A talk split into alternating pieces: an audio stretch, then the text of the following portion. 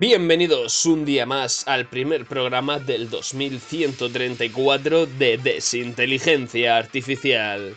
El mejor programa para escuchar en sus transistores craneales. Mi nombre es Lobo y os doy la bienvenida a nuestro refugio cerebral. 100% libre de censura. 100% esclavo del humor más absurdo que podréis encontrar y 100% buscador de polémicas. Es inteligencia artificial, viviendo el día a día y no el mañana de ayer.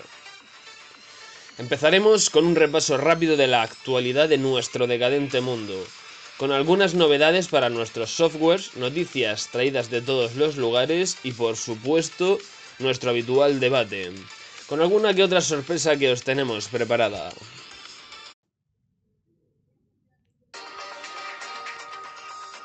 Empezamos con las noticias. La nueva actualización del lenguaje ya está aquí. Después de largos meses de espera, por fin tenemos el nuevo software cognitivo de idiomas. Lenguaje 2.0 salió la pasada madrugada tras haber estado dos meses antes en su versión beta. Con algunos grandes fallos de diseño que provocaron multitud de altercados por toda la Tierra, al parecer, el bisnieto de la Tomasa, uno de los programadores principales de Pineapple, modificó varios días antes del lanzamiento de la versión algunas traducciones con ánimo de crear el caos y retomar el antiguo conflicto contra la población retrocristiana. Entre algunos ejemplos encontraríamos una sustitución en diversas palabras árabes por la frase Alá es grande. Por otro lado, en expresiones referidas a las autoridades, el programador tradujo a mala fe la frase aquí tiene mi documentación por Dios aprueba esta explosión. El acusado ya se encuentra en dependencias policiales por un delito de odio y altercado público a la espera de que el algoritmo judicial dicte sentencia. La compañía Pineapple ha pedido disculpas y ha comunicado que los afectados por la incidencia serán recompensados con un año gratis de suscripción de hasta tres idiomas distintos. Pasamos de la Tierra a nuestro satélite, la Luna. Según la Agencia de Turismo Espacial, la Luna es el destino más solicitado por el Reino Unido. Cada año, decenas de miles de ingleses, sobre todo los más jóvenes, deciden pasar sus vacaciones en el satélite. Y no es de extrañar, pues desde que el balconing fue nombrado deporte del riesgo en el Reino Unido, cada vez son más los deportistas que deciden empezar a practicarlo con una gravedad menor y un riesgo bastante más bajo que en la Tierra. Ataque vegano al condado de Andorra. Esta noticia nos ha generado unas ganas terribles de comernos un buen chuletón. Un grupo mixto de veganos y vegetarianos ha tomado hoy el condado de Andorra, como protesta a los avances tecnológicos y a la mecanización de los países que, según ellos, perjudica gravemente al medio ambiente. De momento han cortado los suministros eléctricos y viven como auténticas bestias.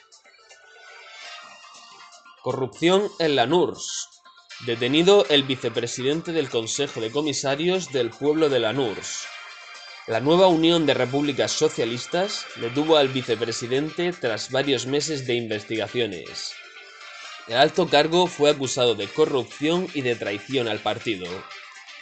El algoritmo del Poder Judicial de la NURSS determinó que el acusado era culpable y fue sentenciado a una pena de muerte hasta el sol.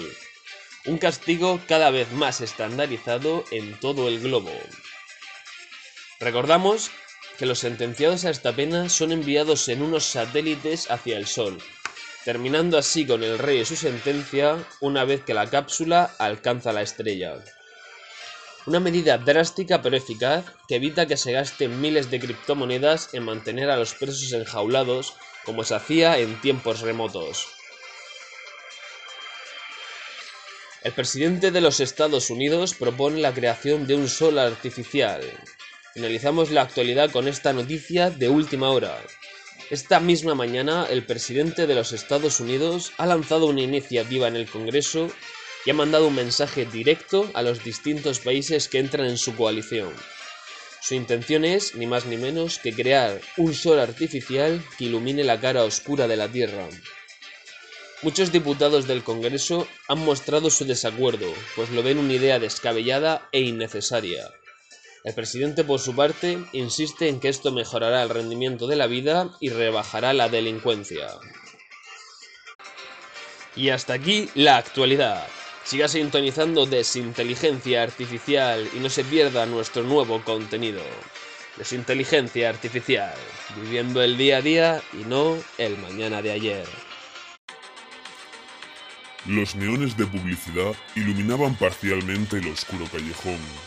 Colgados a gran altura, en las azoteas atestadas de montones de viejos equipos de climatizadores, los obsoletos anuncios emitían su parpadeante luz a la calle.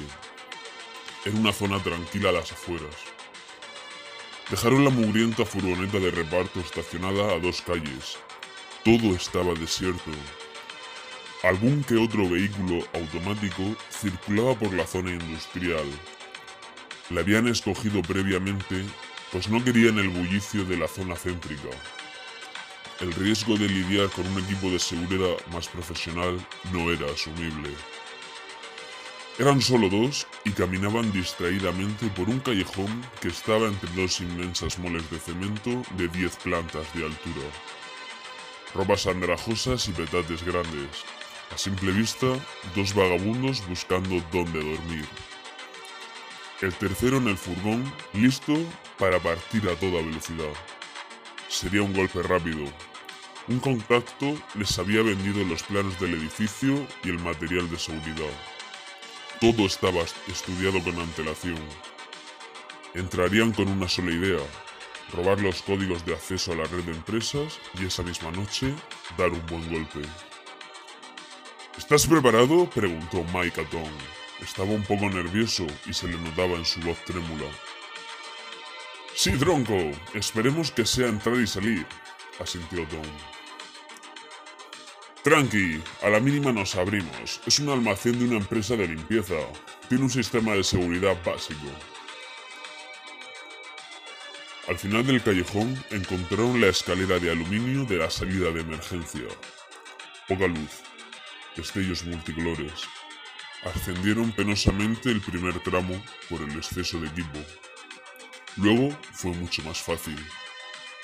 Los escalones metálicos emitían leves sonidos en cada pisada. Ya estaban arriba, azotea la vista. Los carteles del edificio vecino emitían una luz intensa en las alturas. Es precioso el distrito financiero desde esta altitud. Estamos en posición. La comunicación prefijada fue breve. Esperaron un, instante. Crepitar en la comunicación. Pipi, pipi. Al otro lado de la línea, el tercero, Romeo, había recibido. El ojo derecho de Mike era puro rojo en la noche. Los datos en las retinas constantes estaban leyendo los datos del equipo de la alarma del edificio. Bien, tengo la rutina de escaneo de las cámaras. Cuando desactive los sensores volumétricos, entramos. La ventana de exposición será justa, dijo Mike a Tom. Tres, dos, uno, ahora, comunicó por los intercomunicadores. Con sumo cuidado extrajo el arma de la bolsa. Era un rifle de softball modificado para lanzar bolas de pintura. Apuntó. Dos disparos. El aire comprimido perturbó la calma de la noche. Dos sombras a toda velocidad. Punto rojo encima del marco de la puerta. Una cámara Eagle Eye, gran angular de con visión nocturna, llena de pintura rosa. Era su sello. La puerta era simple, sin complicaciones para Tom. Abierta. Por ahora, toda la información que tenían era fiable. El servidor estaba en la planta inferior y quedaban solo dos cámaras en el trayecto. Bajaron al primer tramo. Mirada rápida al pasillo. Estaba todo recubierto en acero cromado. Luces verdes en el techo, sin puertas. Al fondo una esquina y 10 metros más allá la sala de servidores. Justo en la esquina, la otra cámara. Dos disparos. Diana. Rosa sobre el pulcro acero. ¿Qué cojones? Era Mike cabreado. La puerta de servidores tenía que ser básica, sin seguridad. Y esa puta puerta tenía un sistema doble. ¿Cómo? ¿Qué mierda?